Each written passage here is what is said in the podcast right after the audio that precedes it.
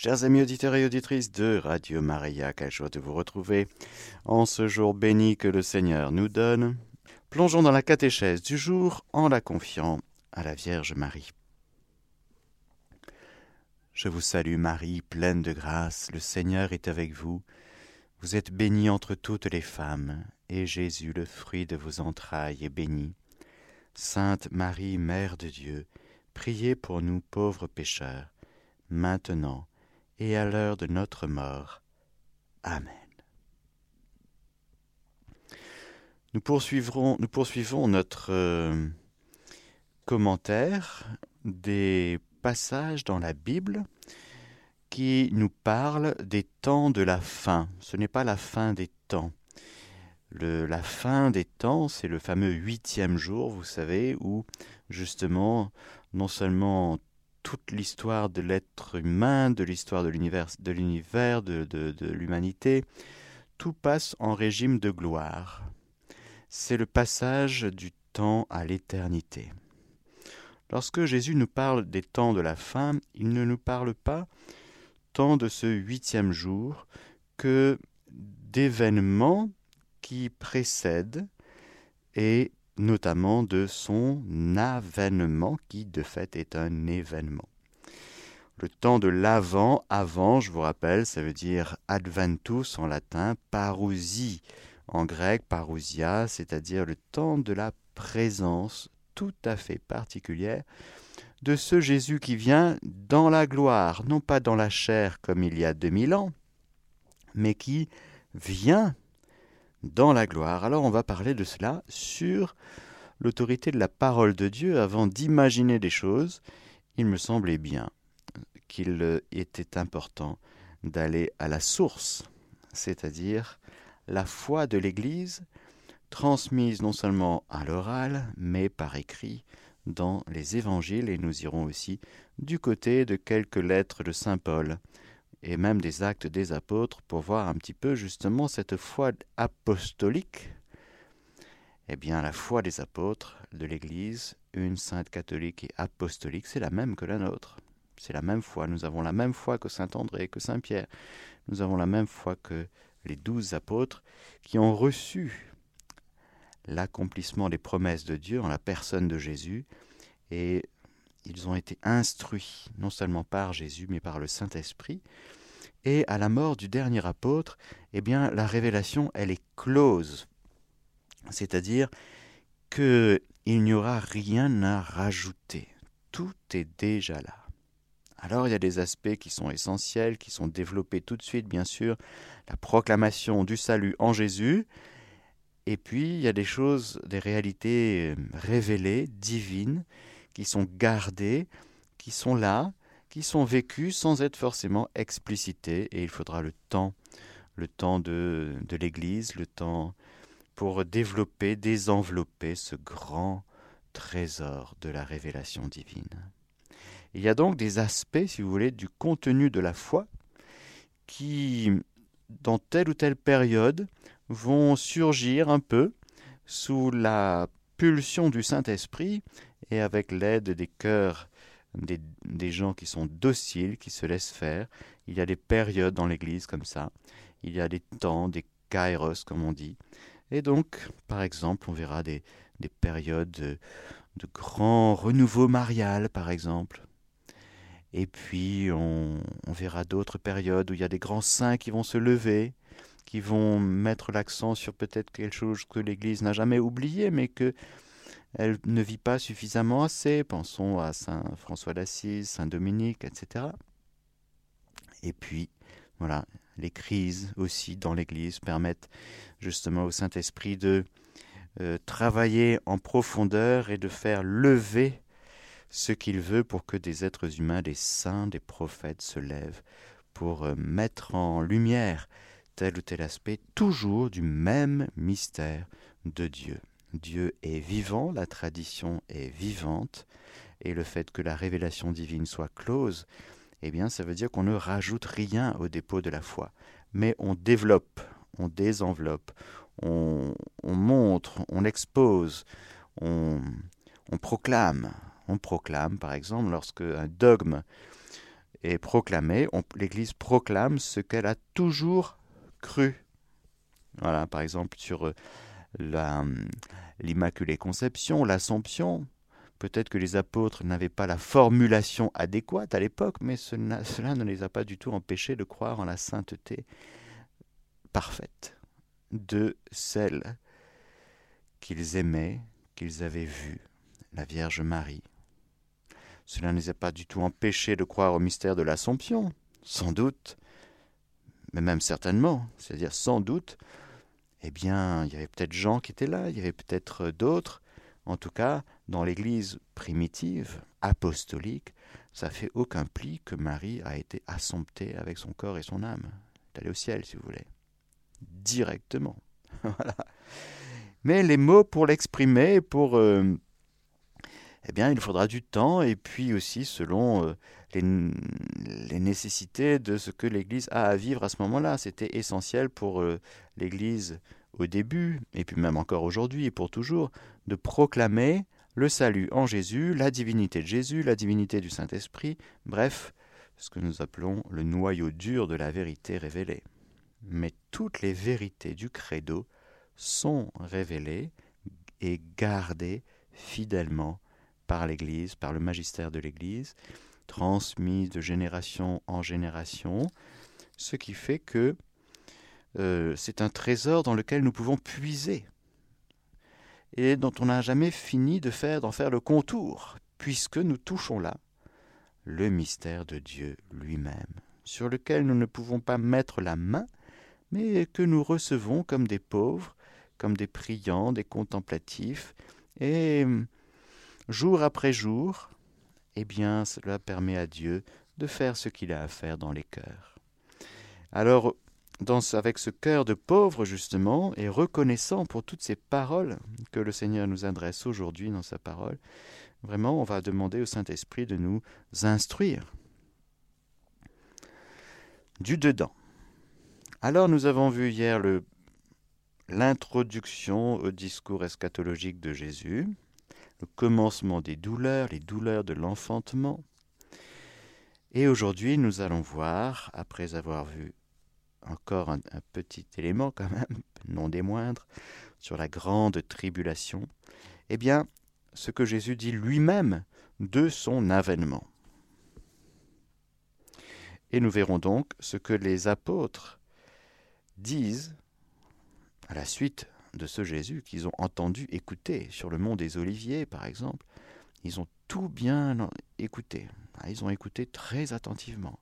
Peut-être qu'ils n'ont pas tout bien compris, mais en tout cas, ils ont relaté quelques années après, parce que les évangiles sont écrits des années après la Pentecôte. Mais tout ce qui était nécessaire pour notre instruction et notre salut nous a été donné à l'oral, à l'écrit. De sorte que nous trouvons dans la Bible et dans la tradition, pour nous catholiques, il ne faut jamais séparer les deux, parce que la Bible, c'est la parole de Dieu mise par écrit. La tradition, la parole de Dieu transmise à l'oral. Il y a les deux toujours. Et ça se, ça s'interpénètre, ça se, oui, c'est lié intrinsèquement. Il ne faut pas séparer ce que Dieu a uni. La parole de Dieu est une, mais les, elle est mise par écrit. L'écrit est écrit comme ça parce qu'il y a déjà l'Esprit Saint qui travaille les cœurs, il y a déjà une réalité, une réalité euh, de foi qui est vécue par les communautés, par la communauté euh, ecclésiale. Et ce qui est mis par écrit, c'est l'auteur principal, c'est l'Esprit Saint, avec des vrais auteurs humains, que ce soit Saint Matthieu, euh, Saint Luc, Saint Jean, Marc, Paul, etc. Et puis, en, en même temps, il y a ce qui est transmis à l'oral et qui se nourrit aussi de ce qui est écrit. Il y a donc la Bible comme qui vient après la tradition, et en même temps la, la, tradition qui se nourrit de ce qui est écrit, pour continuer à développer, à permettre au Seigneur de développer son œuvre, son agir en nous. Et tout cela, frères et sœurs, est gardé fidèlement, enseigné, exposé promulgué, prêché, enseigné par le magistère de l'Église, qui, en termes de doctrine, est infaillible. C'est magnifique. Il y a une grâce spéciale d'infaillibilité donnée par le Saint-Esprit, de sorte que l'enseignement de l'Église, je ne dis pas tel ou tel évêque, tel ou tel prêtre qui peut partir dans le décor au niveau doctrinal, je dis l'Église, dans son ensemble, dans sa collectivité, dans sa réalité, de ce qu'elle est lorsqu'elle prêche, enseigne, eh bien, elle est assistée par le Saint-Esprit. Et cette assistance est une assistance infaillible, de sorte que quand l'Église, je dis bien l'Église, enseigne, elle ne nous trompe pas, elle ne se trompe pas, elle ne nous trompe pas. Qui vous écoute m'écoute, dira Jésus aux apôtres, de sorte qu'ils ont une grâce pour ça, que de dire que de parler dans l'esprit de vérité qui nous conduit à la vérité tout entière. Alors c'est dans cet esprit que nous recevons aujourd'hui la suite de ce que nous dit Jésus, par exemple, je prends dans l'Évangile selon Saint Matthieu au chapitre 24, versets 15 et suivants. Lors donc que vous verrez l'abomination de la désolation, dont a parlé le prophète Daniel, installé dans le saint lieu, que le lecteur comprenne. Alors que ceux qui seront en Judée s'enfuient dans les montagnes, que celui qui sera sur la terrasse ne descende pas dans sa maison pour prendre ses affaires, et que celui qui sera au champ ne retourne pas en arrière pour prendre son manteau. Malheur à celles qui seront enceintes et à celles qui allaiteront en ces jours-là. Priez pour que votre fuite ne tombe pas en hiver ni un sabbat.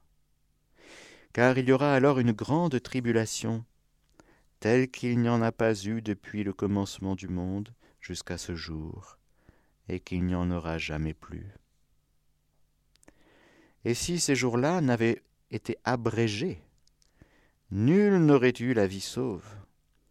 Mais à cause des élus, ils seront abrégés, ces jours-là. Alors si quelqu'un vous dit Voici, le Christ est ici, ou bien Il est là, n'en croyez rien. Il surgira en effet des faux Christ et des faux prophètes, qui produiront de grands signes et des prodiges, au point d'abuser, s'il était possible, même les élus. Voici que je vous ai prévenu. Dans Saint Marc, pour vous, soyez en garde, je vous ai prévenu de tout. Il dit même Jésus dans l'Évangile selon Saint Marc, Priez pour que cela ne tombe pas en hiver, car en ces jours-là il y aura une tribulation telle qu'il n'y en a pas eu de pareille depuis le commencement de la création qu'a créé Dieu jusqu'à ce jour, et qu'il n'y en aura jamais plus.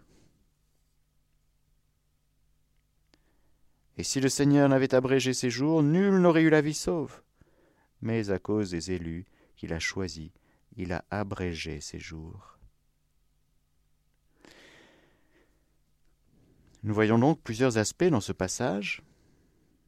L'aspect d'une tribulation, telle qu'il n'y en a pas eu de pareille depuis le commencement de la création. Le déluge, ah oui, c'était une grande tribulation, le déluge. Eh bien, le déluge, c'est la gnognotte. Voilà, comparé à ce qui viendra. Ça viendra, c'est sûr. Pourquoi? Sur l'autorité de la parole de Jésus. Point. Le comment, il ne faut pas partir dans l'imaginaire comme dans un film hollywoodien, ça sert à rien. Ce n'est pas le but même de la parole de Dieu que de nous faire partir dans l'imaginaire, pas du tout. Quand Jésus parle et qu'il nous dit ces choses, ce n'est ni pour nous faire peur, ni pour nous faire partir dans l'imaginaire, ni pour développer en nous des stratégies de survie. C'est toujours pour nous ramener dans notre cœur, notre cœur biblique, là où le Saint-Esprit est répandu, là où nous avons l'onction, là où nous avons l'intelligence, là où nous avons le discernement, et là où nous décidons, là où nous posons nos choix en conscience devant Dieu. Point. Boum. Voilà. Alors nous recevons cette parole qui concerne le futur, car vous serez d'accord avec moi que ces jours-là n'ont pas encore, ne sont pas encore advenus. Ils adviendront. Il y aura des jours d'une tribulation telle qu'il n'y en a pas eu de pareil depuis la création du monde. Bah dis donc. Bon. Point, premier point. Deux. Ces jours ont été abrégés. Bonne nouvelle. Pourquoi est-ce qu'ils ont été abrégés? Eh bien, à cause des élus. Un, les élus n'ont pas réussi à enlever ces jours, mais ils ont réussi à l'abréger, à les abréger. Et cela nous montre la merveilleuse puissance de la prière et nous montre que nous ne sommes pas des pantins. L'histoire n'est pas écrite dans un sens d'un déterminisme où quoi qu'on fasse, de toutes les façons, ça va arriver. Donc croisons les bras, ne faisons rien puisque de toutes les façons, ça va arriver. Non, c'est pas du tout comme ça que ça marche. Une parole prophétique du genre apocalyptique tel que Jésus est en train de nous la donner, il est en train de nous dire il y aura les tribulations. Mais voilà que les élus ont abrégé ces jours. Autrement dit, l'homme collabore avec Dieu et avec son œuvre, et par la prière, par les offrandes, l'offrande, par le martyr, par, euh, oui, la charité, par la foi, par l'espérance, par la sainteté, eh bien, ça impacte le monde. Ce n'est pas que Dieu change d'avis, mais Dieu intègre dans sa providence, la providence de Dieu qui consiste à conduire l'humanité sur ses chemins à lui, en intégrant le péché, le mal, la mort, la souffrance, les maladies, les épidémies, les guerres, la tribulation, tout. La providence divine intègre tout et se sert de tout même du mal pour conduire à bonne fin ses desseins à lui, Dieu. Mais la providence, encore une fois, ce n'est pas euh, le Seigneur n'est pas un, fabricant de, de, pantins qu'il tient avec des ficelles comme ça, pas du tout. Il y a la réponse de chacun. Et le Seigneur, dans sa providence, intègre non seulement le mal, mais le bien, la sainteté, la prière, l'offrande. Et lorsque nous lisons par exemple quelques écrits de mystiques, dans un langage un peu particulier qu'il faut bien comprendre, le Seigneur cherche des âmes victimes, par exemple, et parfois, Jésus dit, ben moi, j'ai, ben, je vais détruire, euh, je sais pas, l'Italie. ah non, non, non, non, non, non, je m'offre à toi pour que ce pays soit protégé des fléaux, des châtiments. D'accord. L'Italie sera protégée des fléaux. C'est comme Abraham. Nous voyons ça dans la Bible. Abraham qui négocie, entre guillemets. 50, 30, 20, 10. Bon, s'il y a un juste, je vais épargner la ville. Le juste, c'est Jésus.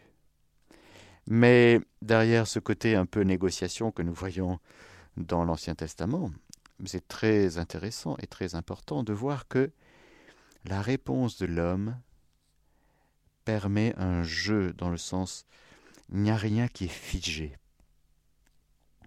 Il n'y a rien qui est figé dans, dans l'œuvre de Dieu. Pourquoi? Parce que Dieu est vie et qu'il veut tout le temps le meilleur pour nous.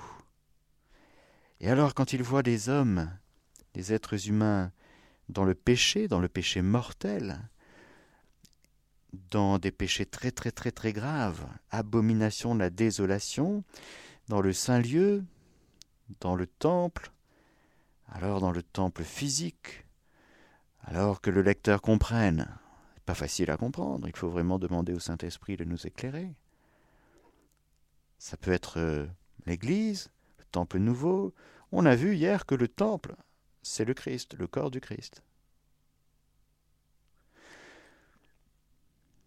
Mais aussi chacun de nous.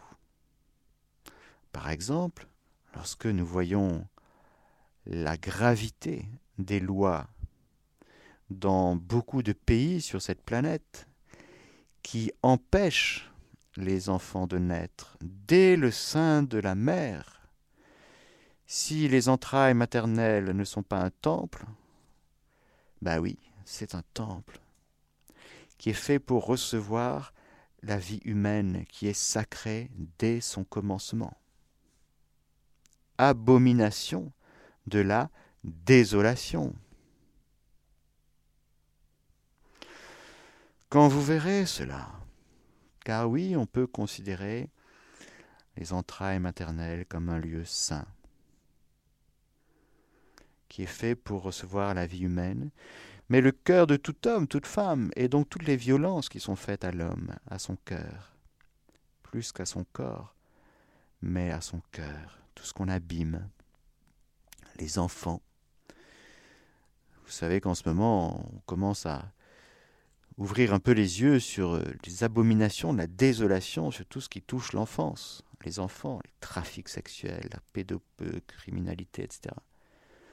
Il y a encore du chemin à faire. Il y a quand même des, reportages, des films, des documentaires qui sortent pour essayer de casser la, la glace du déni. Il y a des monstruosités. C'est toujours l'enfant le plus fragile. Nos lieux de fragilité, nos états de fragilité. Les personnes âgées, avec les lois euthanasie. Au début, on commence par les personnes âgées pour les éliminer. Mais les personnes âgées sont des, sont temples, attention. Pourquoi? Parce que dans le Verbe était tout homme. Dans la lumière du mystère de l'incarnation, frères et sœurs, en Jésus était tout homme. Quand le Verbe se fait chair, il se fait chair de ma chair.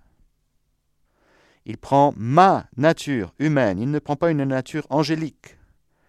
Et il dira tout ce que vous avez fait à l'un de ces plus petits d'entre les miens. D'entre les miens. Il ne dit pas de ses plus petits, il dit de ses plus petits d'entre les miens. Nous sommes à lui. Nous sommes à lui et le fait qu'il prenne notre nature humaine, et non pas une angélique ou une animale, nous montre à quel point que ce moment béni où Jésus est conçu dans le sein maternel de la Vierge Marie par l'opération du Saint-Esprit, nous y sommes. En Jésus était tout homme ce que tu fais à celui-ci, à celle-là, c'est à moi. Saul, Saul, pourquoi me persécutes-tu? Moi, je te persécute, tu rigoles, je, je persécute des chrétiens, pas toi. Non, non, non. Non, ils sont à moi. Pourquoi me persécutes-tu? Alors oui, frères et sœurs, nous pouvons dire que, d'une certaine manière, nous nous acheminons peut-être vers l'abomination de la désolation. L'homme pécheur, sous l'influence satanique, ne peut que aller dans la direction de la destruction et de la haine. La Gospa à nous a dit dans plusieurs messages que Satan veut détruire. Il agit par la haine et la violence et la destruction. Il veut tout détruire. Et il passe par euh, des gens qui ont laissé les portes ouvertes, par des réseaux. Il joue toujours sur les mêmes penchants pour faire son œuvre à lui. Alors, ce que Jésus est en train de nous dire dans cette grande tribulation à venir, La tribulation n'arrive pas comme ça. La tribulation, les châtiments, les fléaux sont toujours des choses en vue de la conversion. De la conversion parce que en toute justice, c'est ce qu'on appelle la justice immanente en théologie, c'est-à-dire que lorsque nous péchons, frères et sœurs, eh bien, il est juste que nous en recevions les fruits. Tristesse, déception, repli sur soi, culpabilité. Et si nous nous enfermons dans le péché, si nous ne nous repentons pas, si nous allons, si nous nous enfermons dans le vice et le péché, eh bien, il y aura, il y a forcément des conséquences. Et il est juste qu'il y en ait. C'est ce qu'on appelle la justice immanente. Un acte bon produit en toute justice eh bien, de la bonté, de la joie, de la paix. Ça gagne, ça impacte. Il est, il est juste que, si vous voulez, lorsque des êtres bons se rencontrent, il y a un climat de bonté. Des êtres lumineux, purs se rencontrent. Ça donne un climat, ça, ça, ça impacte le monde. Et il est juste, c'est-à-dire qu'il est juste normal que lorsque les êtres pécheurs se rencontrent pour faire une petite association de malfaiteurs et pour faire deux, trois péchés, ça donne un climat nauséabond, ça donne un climat de ténèbres, d'enfer. On dit même que bah ici, c'est une vie d'enfer. On dit ça. Pourquoi? Parce qu'on sent bien que bah, on, comprend bien ces choses. Les jours de la désolation et de l'abomination n'arrivent pas comme ça. C'est le fruit d'actes, c'est le fruit du péché, c'est le fruit de beaucoup de péchés. Alors, ces jours viendront. 1. 2. Ils seront abrégés. Merci les élus. Nous pouvons comme dit encore une fois la Gospa, par exemple, à Medjugorje, le jeûne et la prière peuvent empêcher des guerres. Quoi? Des tremblements de terre. Ah bon? Mon petit jeûne, là, boire du thé, de l'eau, manger du pain, là, ça a un impact? Quoi? Mon petit jeûne de, de télévision, de, de séries, Netflix, tout ça, ça, ça a un impact? Bah oui, tu peux empêcher les guerres. Si tu le vis bien sûr dans la charité. Si tu, vis du, si tu fais ton jeûne pour maigrir, bon, c'est pas mal si vous voulez, mais ça n'a pas un impact euh, immense. Si tu jeûnes dans la charité, en Dieu Seigneur, je t'offre ce jeûne, je t'offre cette prière pour la paix, pour la paix dans mon cœur, dans ma famille, dans mon pays, et pour ce que vous voulez dans les endroits que vous voulez. Il y en a tellement d'endroits en guerre. On ne sait même plus, la liste est tellement longue. Eh bien, il faut croire, frères et sœurs, que nous faisons partie de ces élus qui peuvent abréger ces jours. Il nous faut croire en la puissance de notre prière, si elle est vécue dans la foi, l'espérance et la charité et dans l'action de grâce déjà, parce que ce que vous demandez, croyez que vous l'avez obtenu. Alors il y a là comme un appel du Seigneur. Un, nous ne sommes pas des marionnettes. Deux, nous pouvons influencer. Le démon, il sait très bien ce que c'est que l'influence, l'impact. Il a ses moyens à lui, il a ses médias, il a ses moyens médias, médiums, vous voyez, il a ses instruments, il a ses ministres, il a son Église. Il a tout caricaturé pour lui aussi, non seulement annoncer la mauvaise nouvelle, les mauvaises nouvelles, qui nous découragent en permanence en nous disant, tu vois, tu n'as aucun horizon. Pourquoi faire des enfants? Bah, Tu vas pas faire des enfants dans ce monde catastrophique quand même, hein? Mais non, il vaut mieux même empêcher les enfants de voir le jour. Il vaut mieux même pondre des lois pour éviter qu'il y en ait plus qu'un, parce qu'on est en surpopulation. Ah bon? Bah, Je sais pas, on ne doit pas avoir même la, même carte du monde. Hein ah mais si, si, si, on est surpeuplé. Ah bon? Moi, quand je regarde la carte du monde, la planète, que je vois tous ces endroits où il n'y a personne, je me dis, quelle, surpopulation Ah ben si, si, si. Alors le démon, il aura ses, idéologies, il saura nous influencer, c'est un grand influenceur. Il aura ses réseaux très fortunés aussi, son pouvoir, beaucoup de pouvoir, beaucoup d'argent, pour polluer les gens, pour nous faire croire à des choses qui sont fausses.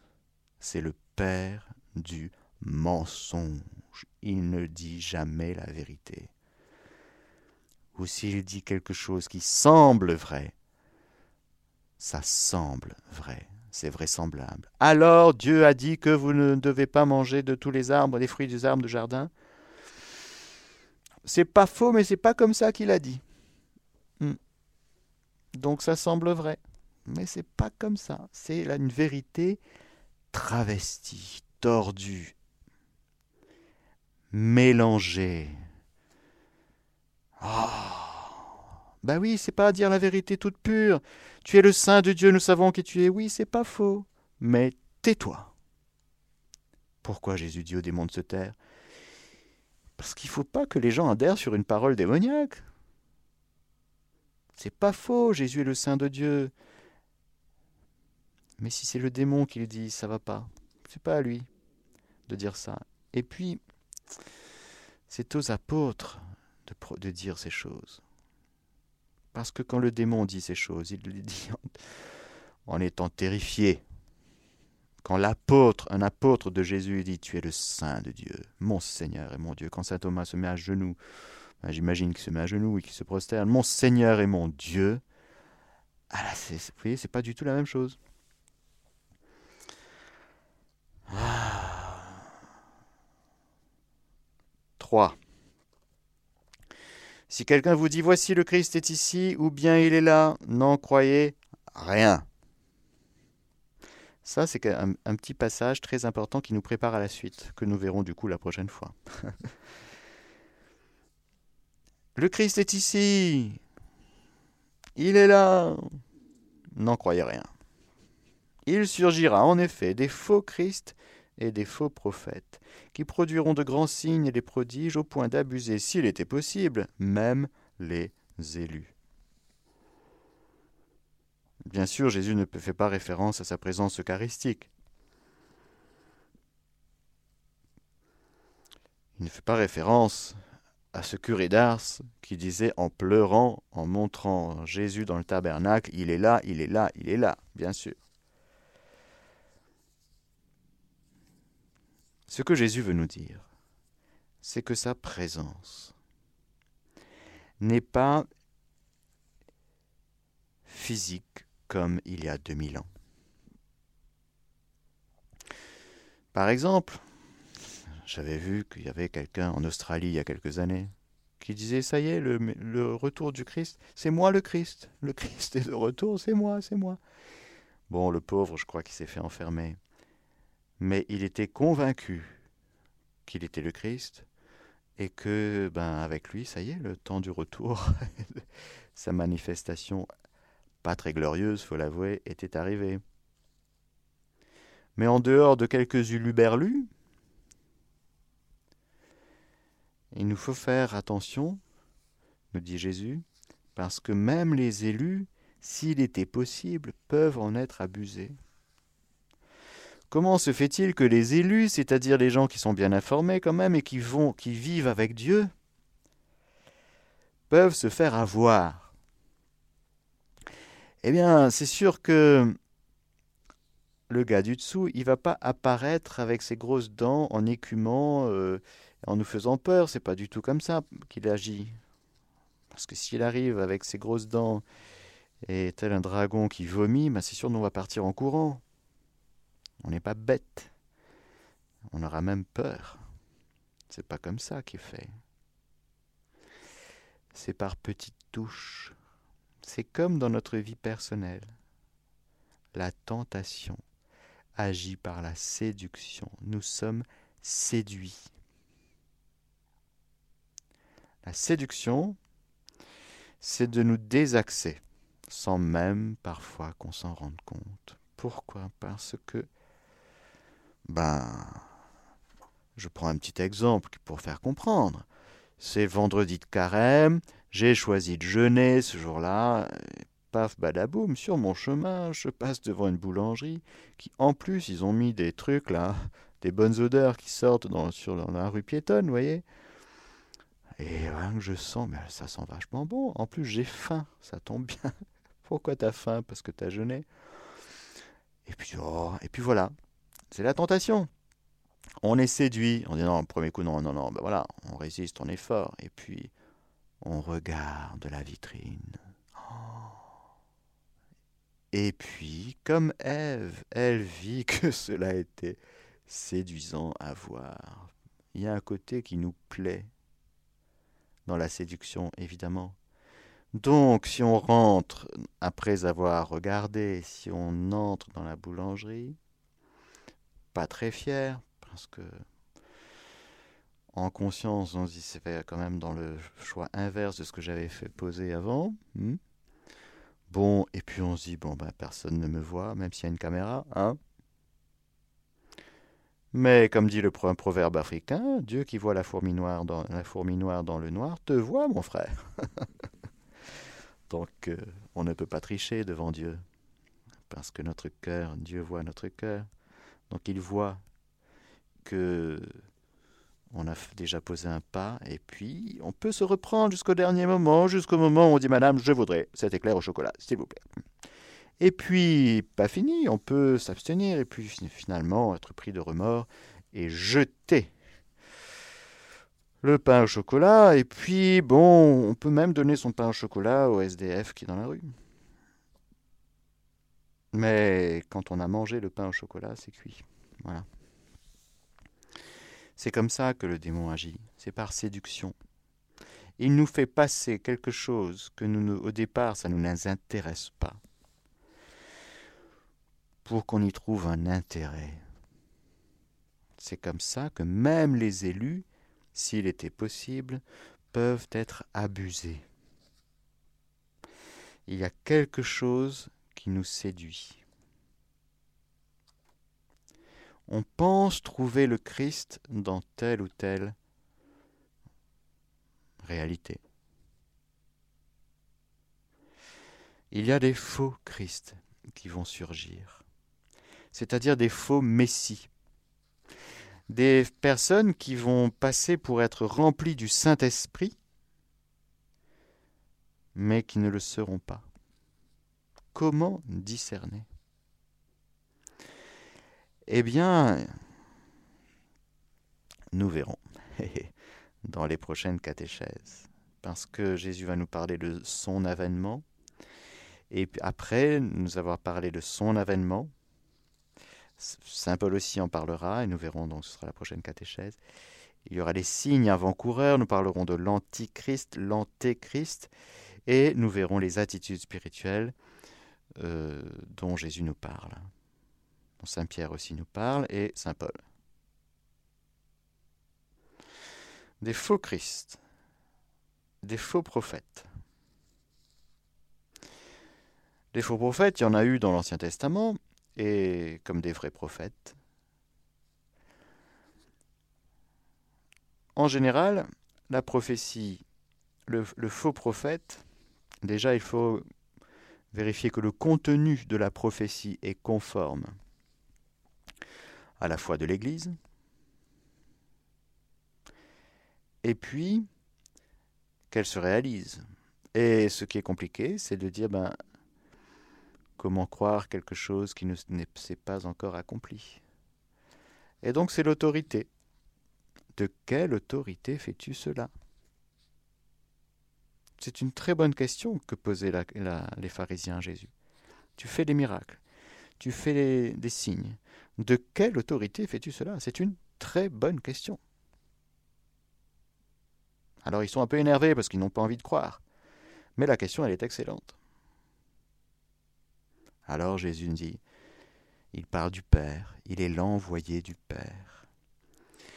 Il est le prophète par excellence dans le sens où toutes ses paroles sont les paroles de Dieu. Le prophète, qui n'est qu'un être humain, il parle au nom du Seigneur, il dit des choses qui viennent de Dieu. Et comme ça vient de Dieu, ça s'accomplit. Et le rôle du prophète, ça, sa mission, c'est de proclamer la parole de Dieu, de ne dire que ce que Dieu dit, lui dit de dire. Et c'est très important. Même si un prophète ne dit pas ce que Dieu lui dit, il lui fait payer très cher. Parce que si le prophète est appelé à appeler à la conversion et que le prophète ne prêche pas la conversion, attention, hein. attention, hein. je te retraduis avec mes mots, mais on le voit ça dans la Bible. Et les faux prophètes, ils sont châtiés par le Seigneur. Parce que la parole de Dieu, c'est très sérieux. Et on ne peut pas ni falsifier, ni travestir la parole de Dieu.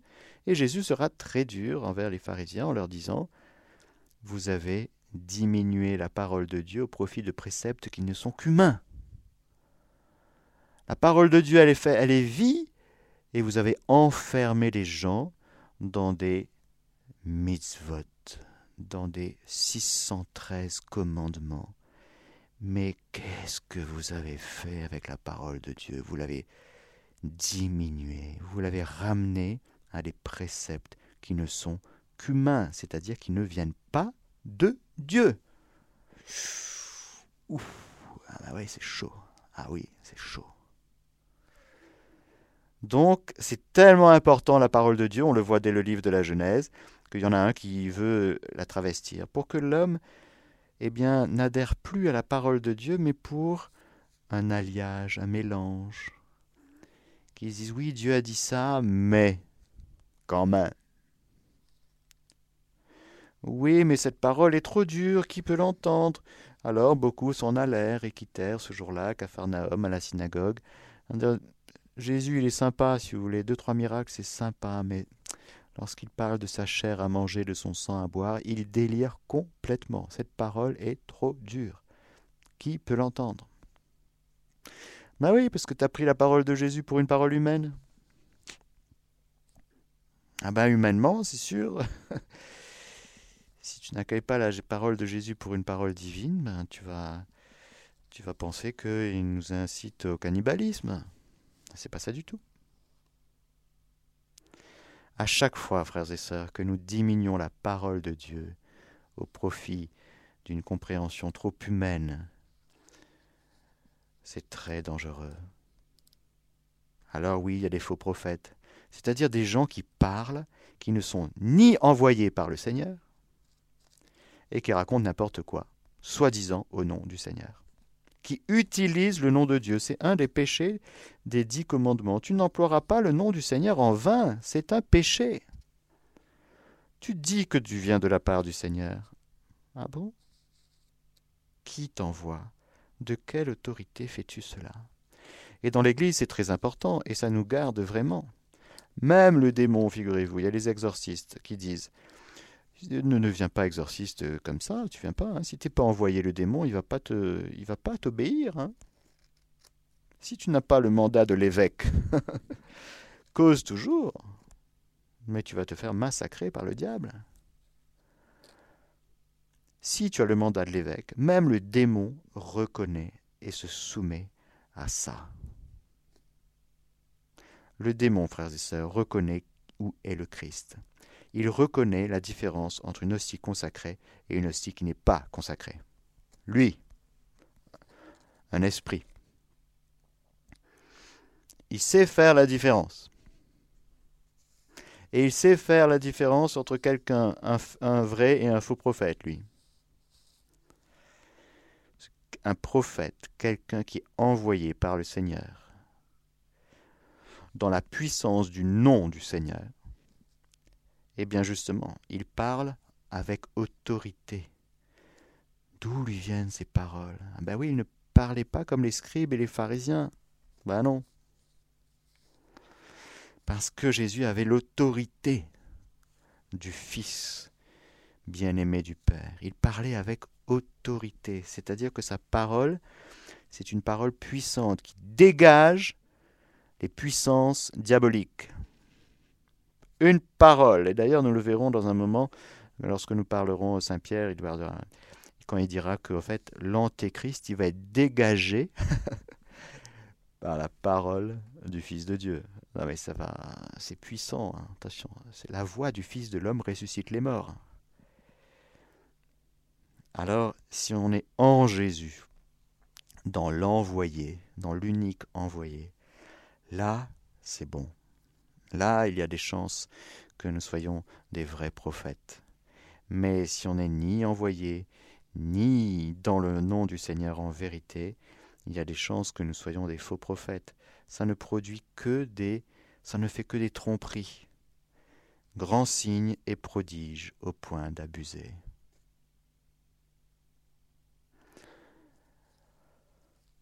Voici que je vous ai tout prévenu de tout, nous dit Jésus en Saint Marc. Je vous ai prévenu de tout. Pour vous, soyez sur vos gardes. Soyez en garde. Nous verrons d'autres choses aussi sur ces, cette réalité, frères et sœurs. Dans la prochaine catéchèse, nous verrons justement du coup l'avènement du Fils de l'homme. Et puis nous verrons d'autres choses encore. Je vous donne la bénédiction du Seigneur, que le Seigneur Tout-Puissant vous bénisse, le Père, le Fils et le Saint-Esprit. Amen. Chers auditeurs de Radio Maria, c'était la catéchèse du Père Mathieu que vous pouvez réécouter en podcast sur notre site internet www.radiomaria.fr.